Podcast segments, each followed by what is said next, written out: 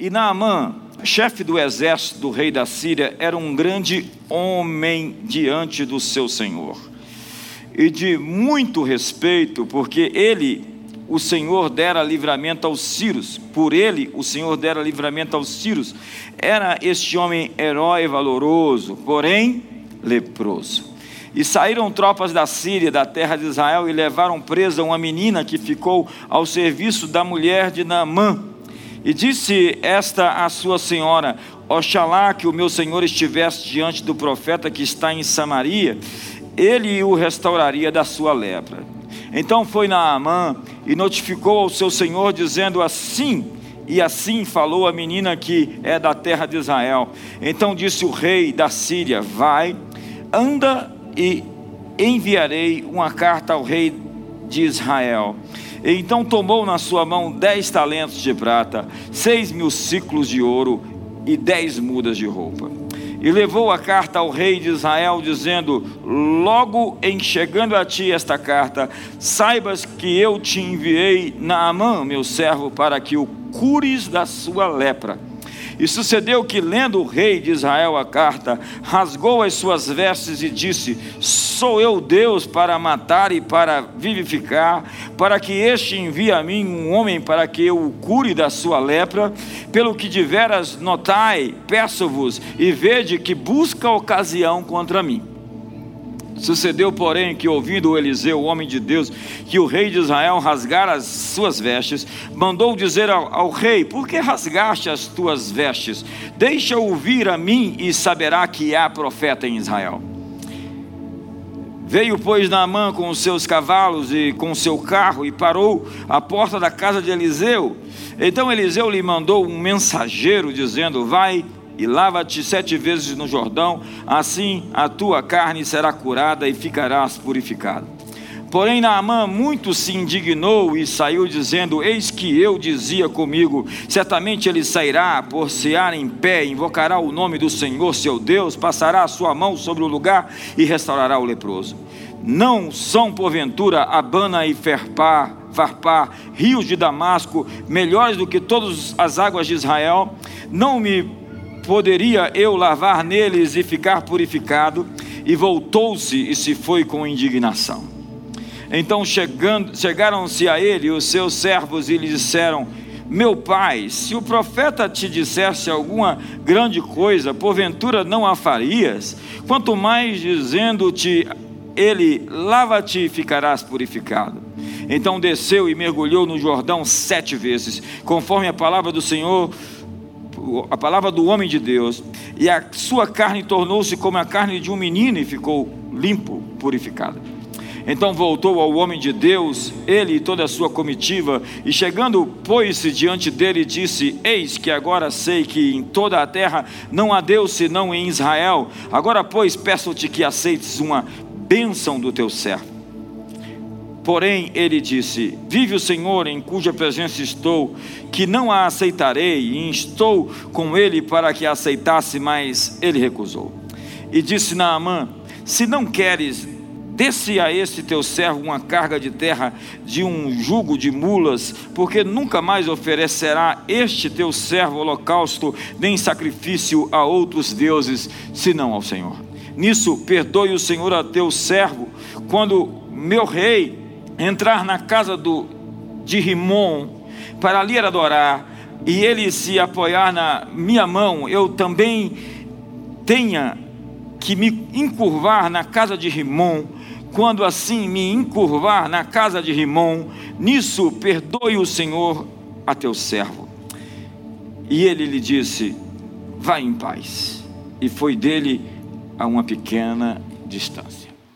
Namã era uma celebridade, um líder de renome, um homem com um passado brilhante, um oficial de sucesso, mas leproso. Por detrás da sua farda de general, das suas insígnias, patentes, medalhas, do seu heroísmo, sua carne estava sendo consumida pela lepra. Por detrás da sua imagem pública, imagem impecável, Existia um processo oculto de corrupção que carcomia, que consumia o seu corpo.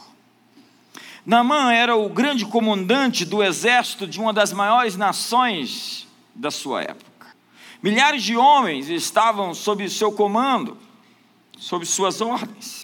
Em 2 Reis, capítulo 5, no verso 1, na parte A, vai dizer que ora Naamã, chefe do exército do rei da Síria. Ele era respeitado, um homem digno de confiança. Uma virtude rara, ele tinha a confiança do seu Senhor. No versículo, B, no versículo 1, no, na parte B, diz: Era um grande homem diante do seu Senhor e de muito respeito. Naamã tinha um histórico de vitórias. Ele participou de guerras que venceu e estava servindo incrivelmente os propósitos de Deus. Na parte C do versículo 1, diz que por ele o Senhor deu livramento aos Círios. Incrivelmente, ele era um homem muito usado por Deus. Naamã era um verdadeiro herói de guerra, possuía um arsenal de medalhas.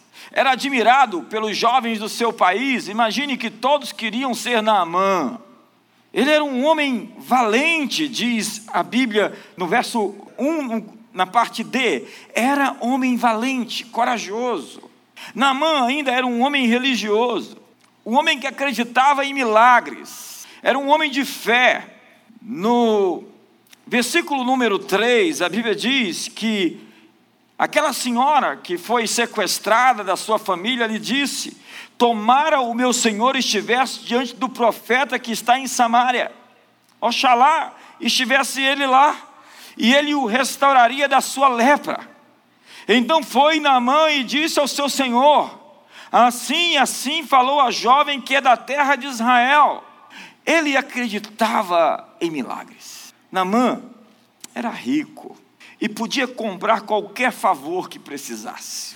No capítulo 5, no verso 5, diz que ele respondeu o rei da Síria a ele: Vai e anda, enviarei uma carta ao rei de Israel. Ele partiu, levou consigo dez talentos de prata, 342 quilos, seis mil ciclos de ouro, 68 quilos de ouro, e dez vestes festivais. Ele ainda se sentia melhor localizado habitando em um lugar melhor, uma nação mais privilegiada do que Israel.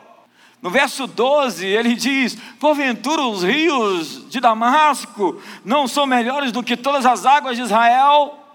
Mas diante de todas essas virtudes, favores, dignidades, honras, riquezas, existia um pequeno porém, um entretanto, uma adversativa um todavia.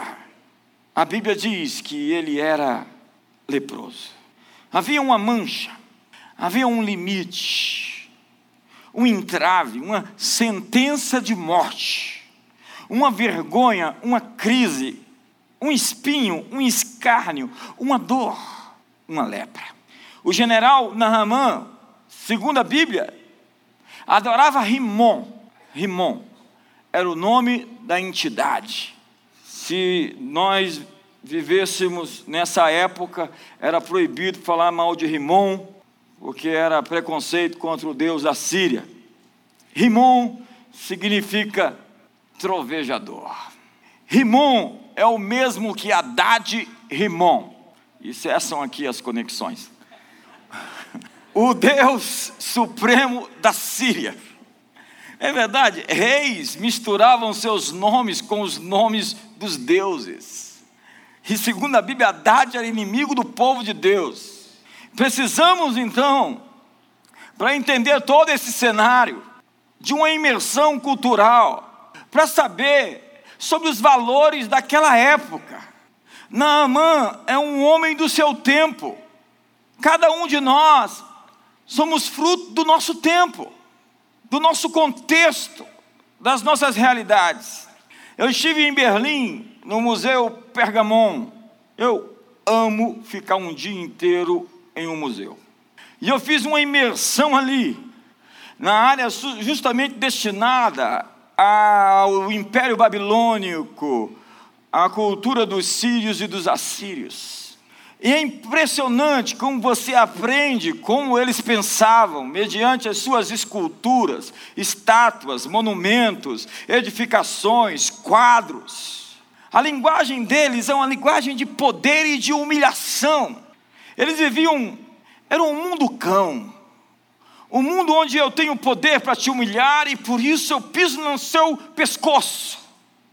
A Bíblia fala de Adoni Bezeque, que colocou 70 reis sob, debaixo da sua mesa, onde ele cortou os seus polegares, roubando assim a sua força para pegar a espada, a sua identidade, a sua força para atirar.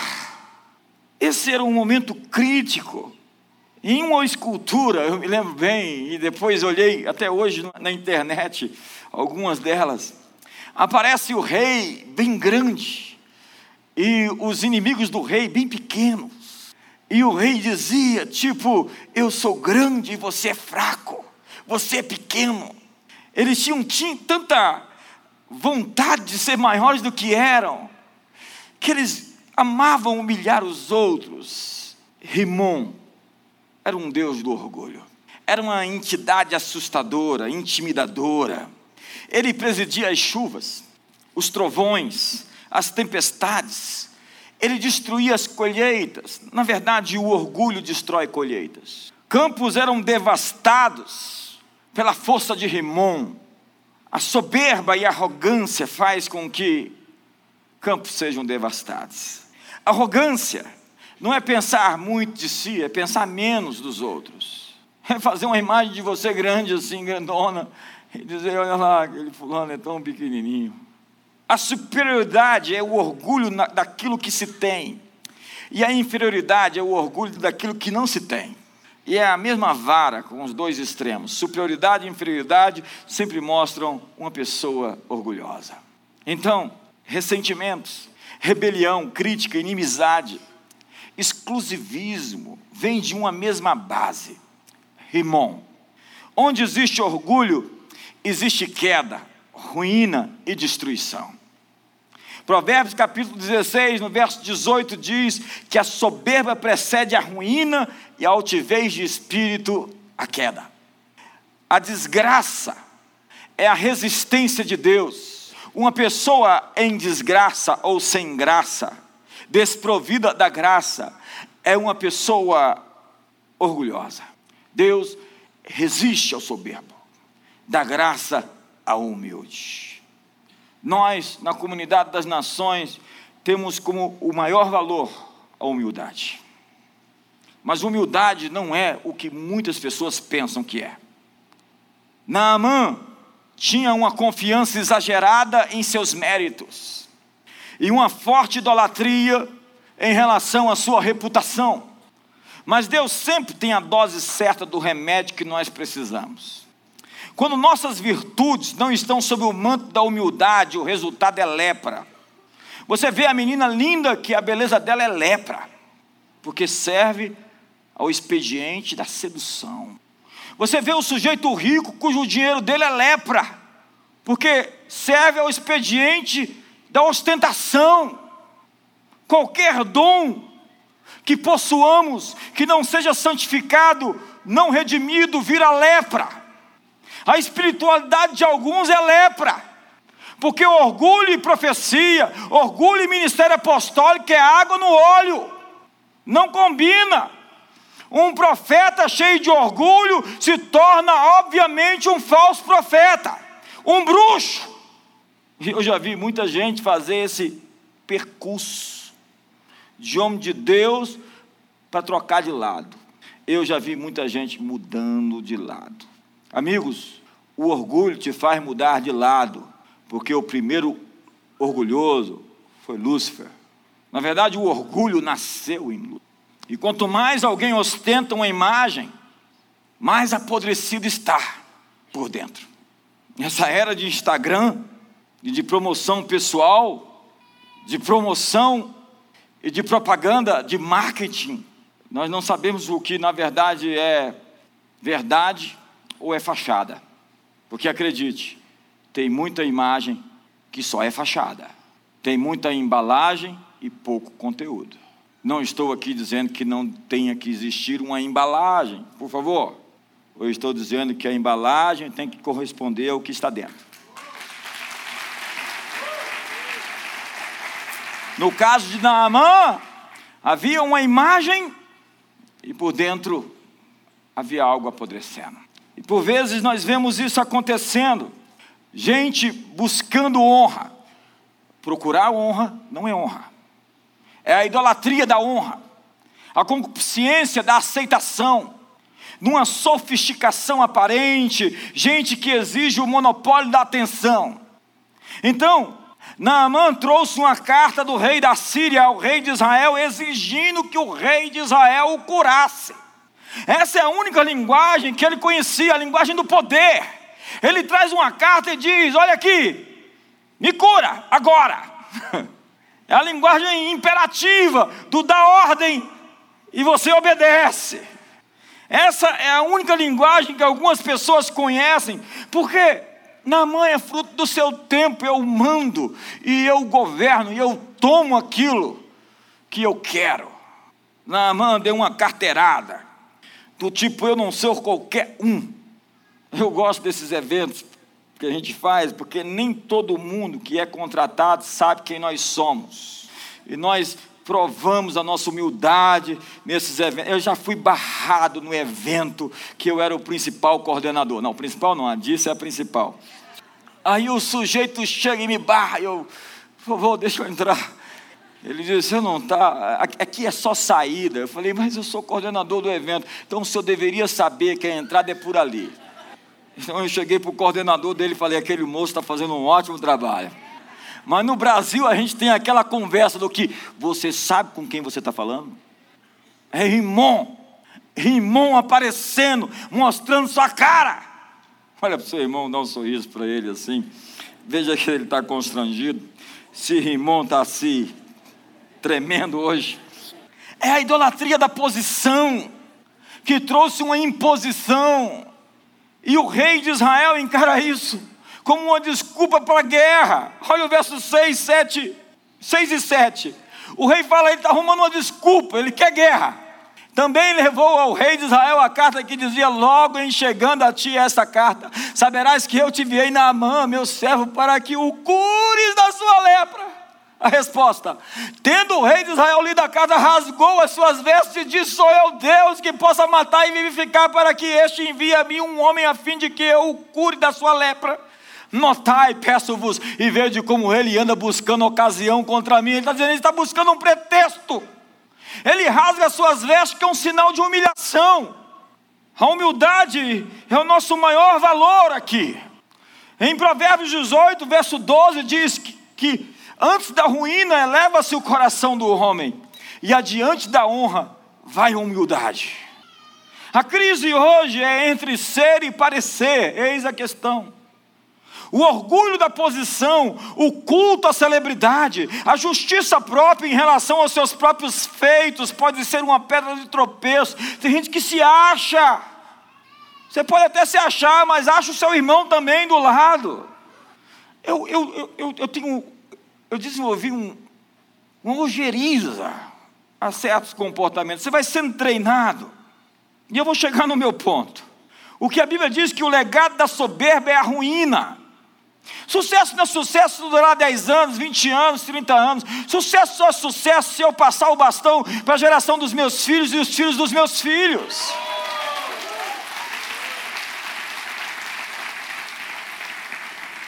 Agora, libertar uma pessoa da teia de seus próprios méritos não é uma tarefa simples. Há pessoas que são destruídas pelo sucesso e são vítimas da sua própria unção. É por isso que Paulo fala para você não colocar as mãos precipitadamente sobre ninguém, nem ungir um neófito, para que ele não se ensoberbeça e encaia na condenação do diabo. O sujeito recebe a unção e se torna outro cara.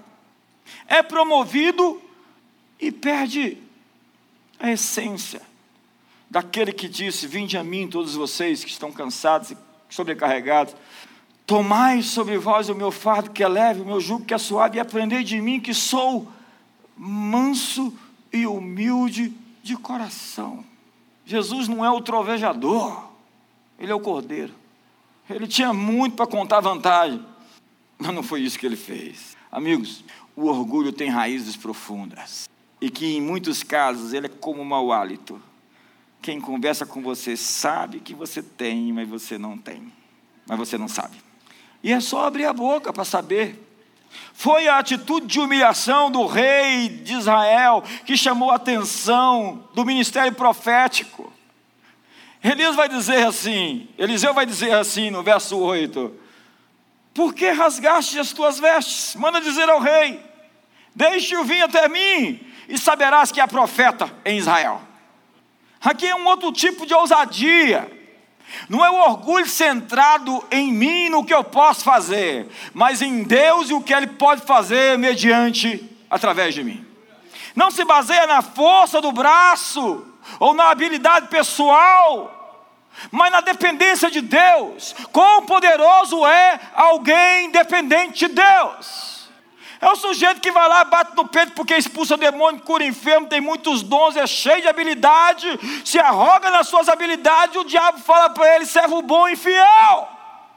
Jeremias 9, 23 diz: Assim diz o Senhor: Não se glorie o sábio na sua sabedoria, nem se glorie o forte na sua força, não se glorie o rico nas suas riquezas mas o que se gloriar, glorie-se nisso, em me conhecer e em me entender que eu sou o Senhor que faço benevolência, juízo e justiça na terra, porque destas coisas me agrado, diz o Senhor. A humildade sempre chama a atenção de Deus. É Jairo, é o principal da sinagoga, é, é, é o centurião que disse para Jesus: Não sou digno que tu entres na minha casa. Gente, a classe mais bem paga na época de Jesus eram os soldados. Para manter Roma em ordem, se pagava muito dinheiro para os soldados. Não sou digno de 500 na minha casa? Devia ser a melhor casa da rua. Jesus olhou e disse: Eu não vi essa fé em Israel. Mas o Salmo 138, no verso 6, e eu gostaria que você guardasse muito bem esse Salmo 138, verso 6, que diz assim: Ainda que o Senhor é excelso, todavia atenta para o humilde, mas ao soberbo conhece-o de longe. Deus conhece o soberbo de longe. Aí lá vem um jovem rico, e Jesus o encontra. Bom mestre, o que devo fazer para herdar a salvação? Jesus disse para ele: Por que me chamas de bom? Bom é Deus. Guarda os mandamentos. Ele não somente guarda os mandamentos, como ele faz um sermão para Jesus. Eu tenho feito isso, isso, isso, isso, isso. Imagine você, diante da palavra, ficar citando versículo bíblico. Aí Jesus disse: Vejo que você é bom demais. Vende tudo que tu tem, dá para os pobres e me siga. A única vez que Jesus pediu para alguém vender tudo que tinha. Logo depois vem o discurso. Né? Quem confia nas riquezas não pode entrar no reino dos céus, como um buraco de agulha e aquela história que você conhece. Ele tem aparência, silhueta, casca, esboço de uma pessoa humilde.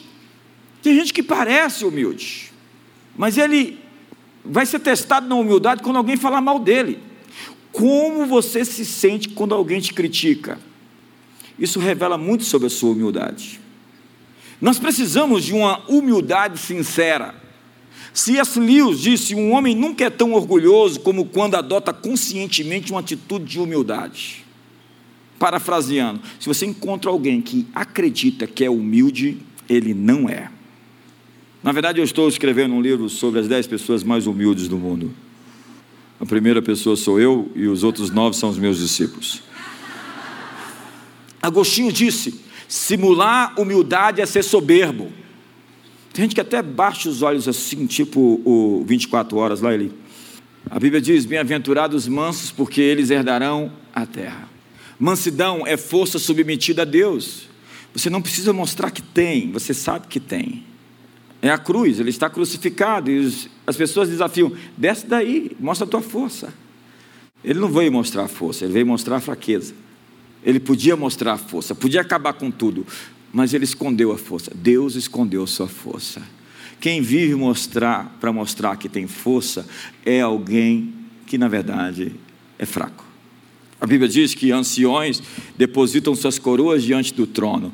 Eles pegam seus dons, suas habilidades, suas medalhas, seus diplomas, seus triunfos, seus méritos e entregam. E é aí que Naamã vai começar o processo. É aí que ele vai deixar de ser servo de Rimon para ser servo do Senhor. Ele entra no processo de se render, entregar, submeter. Você lembra que o mandato cultural bíblico de Gênesis capítulo 1 é frutificai, sede fecundos, multiplicai-vos, sujeitai a terra e dominai. Nós esquecemos que dentro desse processo de domínio de governo há uma sujeição à autoridade. É isso que santifica aquilo que recebemos. O que santifica o que Deus nos entrega é a nossa habilidade, como os 24 anciãos, de oferecer aquilo em sacrifício a Deus. Então começa o tratamento. No verso 9, veio, pois, Naamã com seus cavalos e os seus carros e parou à porta da casa de Eliseu. Então Eliseu lhe mandou um mensageiro dizendo: Vai, lava-te sete vezes no Jordão e a tua carne será restaurada e ficarás limpo. Deus queria afogar no Rio Jordão a altivez do orgulho do general Namã. E quando ele chega na casa de Eliseu, ele tem uma primeira surpresa. Na verdade, Eliseu manda ele dar sete mergulhos no Rio Jordão.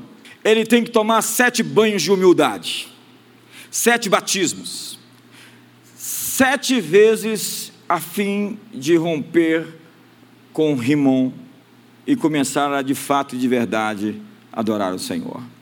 Tem gente que diz que está enviado por Deus, mas está por conta própria. Tem, diz, tem gente que diz que adora a Deus, mas adora a si mesmo, porque só faz o que quer.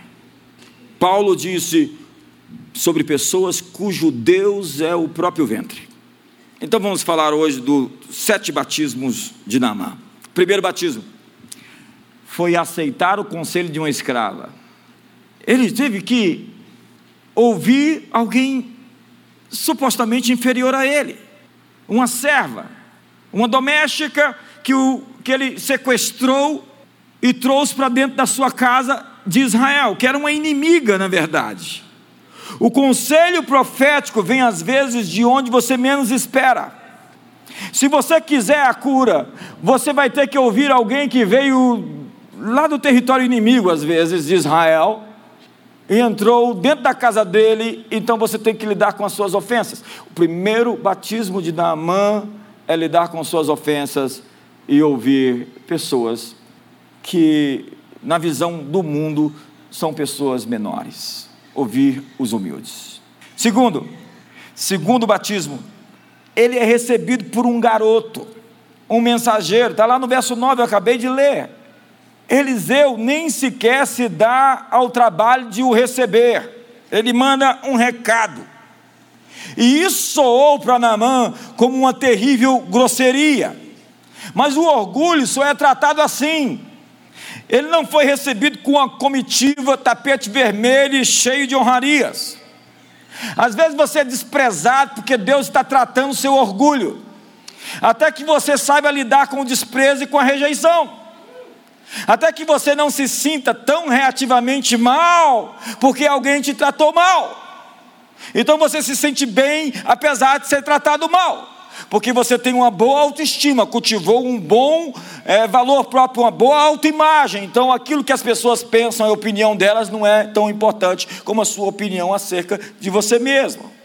Então Naamã foi claramente desprezado pelo profeta Eliseu. Imagina, ele é um general. Ele vem com a comitiva. A Bíblia diz que ele chegou com o seu carro, com os seus cavalos. Parou na porta da casa do profeta e o profeta diz para o seu menino lá: Diz para ele tá, tomar sete banhos no Rio Jordão. Ele ficou endemoniado. Rimon, Rimon manifestou na hora. Pergunta para o seu irmão: você conhece Rimon? Ele não foi tratado como uma pessoa do seu status. E aquilo foi uma provocação profética intencional. Eliseu fez aquilo para acabar com a panca. Ele chegou aí pensando que é o cara. Dá esse bilhete para ele. Gente, você vai ver isso na Bíblia. É engraçado porque esse é o mesmo Eliseu da Sunamita, que depois diz para Geazi, pergunta se ela precisa de algum favor do rei ou algum favor do capitão. Ele tem uma boa relação com o rei, ele tem uma boa relação com o capitão, mas no caso de Namã, ele trata de maneira personalizada. Jesus nos trata de maneira personalizada, é isso que ele faz com a Ciro Fenícia, é customizado o processo. Lá vem a Ciro Fenícia, quero uma agenda, eu quero uma agenda, e você vai ter que me atender agora e tal. Jesus ignora a mulher. Se você for ver o texto, Jesus passa a maior vergonha nos discípulos, ele despreza a mulher. A atitude desde o início que a mulher chega com a sua Louis Vuitton, com o seu Labotan, se achando assim, tipo, eu tenho que entrar na vaga privilegiada agora. Cadê o valet para eu estacionar meu carro? Jesus olha para aquela mulher, ignora, ela passa na frente. Jesus olha para ela, não dá, não vou te atender. Como não vai me atender? Você não é pastor, homem de Deus, não. Olha só, isso, isso não pode ser um homem de Deus. Olha o jeito que ele está tratando a mulher. Aí ele diz: Eu não vou pegar o pão dos filhos e vou dar para os cachorros. Você me chamou de cachorra? Foi isso mesmo. Quer dizer que eu sou uma cachorra? Então ela diz: Mas até os cachorros comem das migalhas que caem da mesa dos seus senhores. Aí Jesus, você chamou minha atenção, senhora. O que, que você quer mesmo? Eu quero a cura da minha filha. Pode ir embora. Sua humildade fez o um milagre acontecer.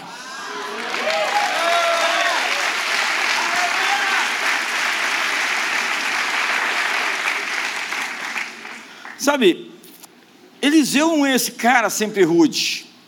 Ele não é sempre áspero mas ele dá um tratamento personalizado para Naamã. Naamã precisa daquilo. Se ele fosse recebido como ele é recebido na Síria, ele ia achar que tudo era igual. Então ele é desprezado, não é atendido. Terceiro batismo, ele tem que ouvir os seus próprios súditos. Naquela época era ainda pior do que hoje.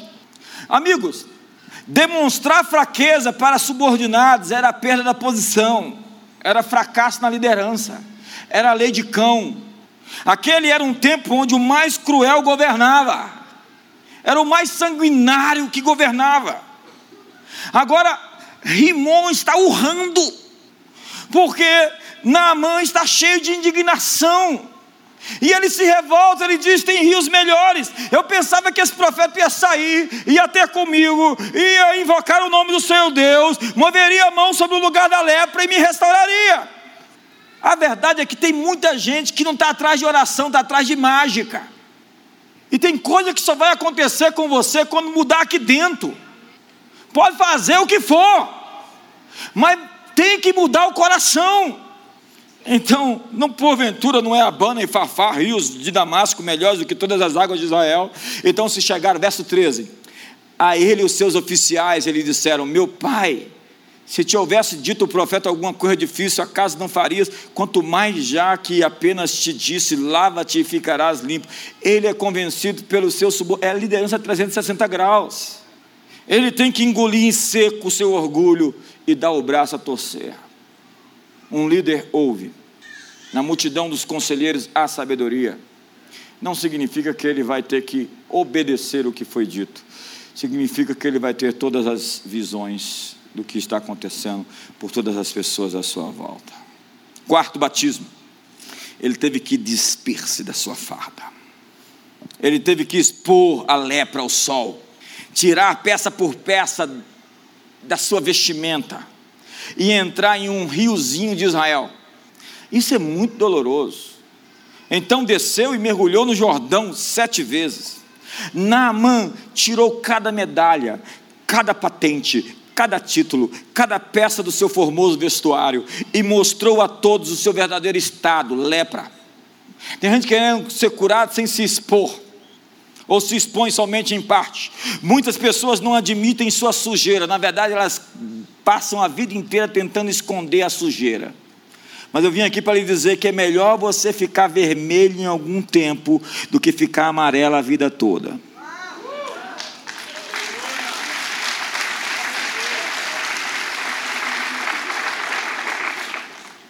Por vezes, medalhas, títulos, diplomas, comendas impedem a expressão da vida em nós. Um homem não é os títulos que ele tem, um título não define um homem, um homem define um título. Fortalezas demoníacas se aninham, se ocultam nas estruturas de orgulho, na idolatria pela reputação.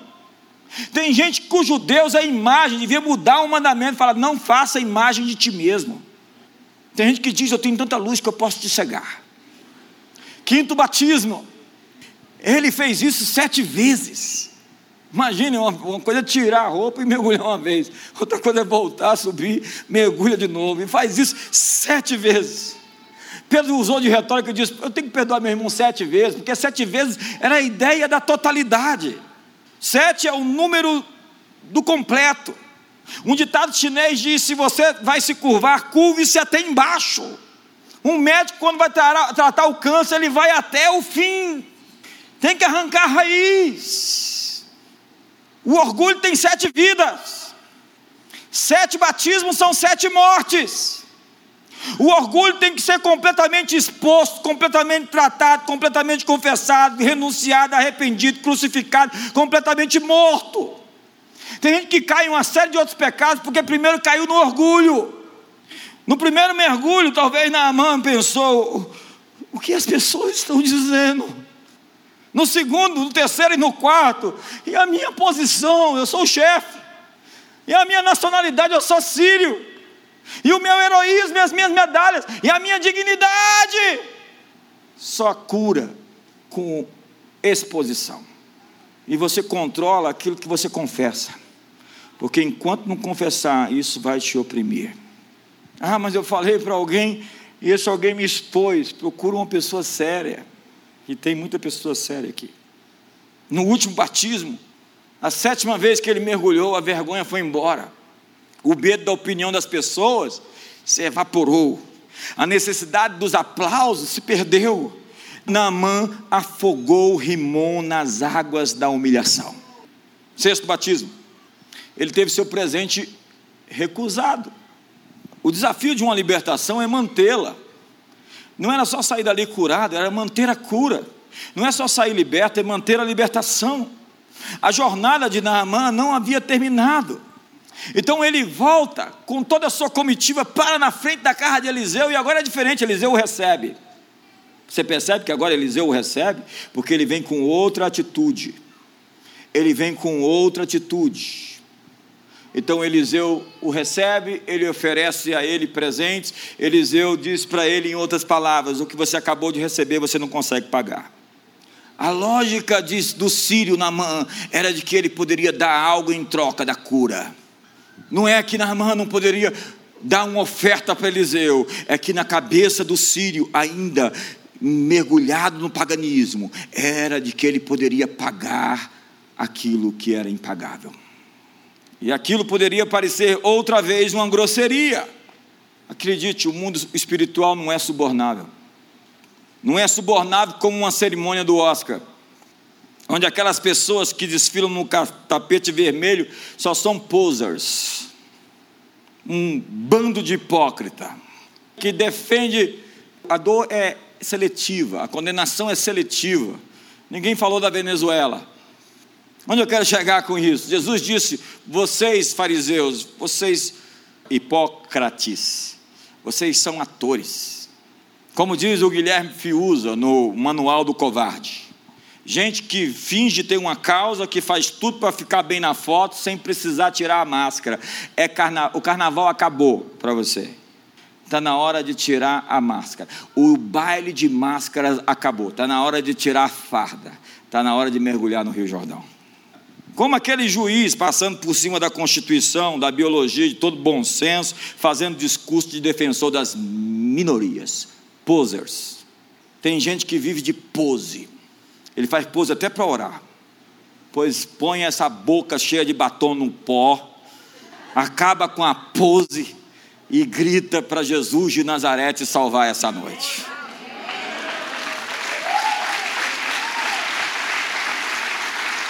Pose. Uma vez eu fui pregar numa igreja, eu cheguei lá com a mensagem tipo edificativa, né, levantar o ânimo das pessoas. Cheguei lá, tinha um bocado de gente fazendo pose. Era uma, uma igreja de jovens, né?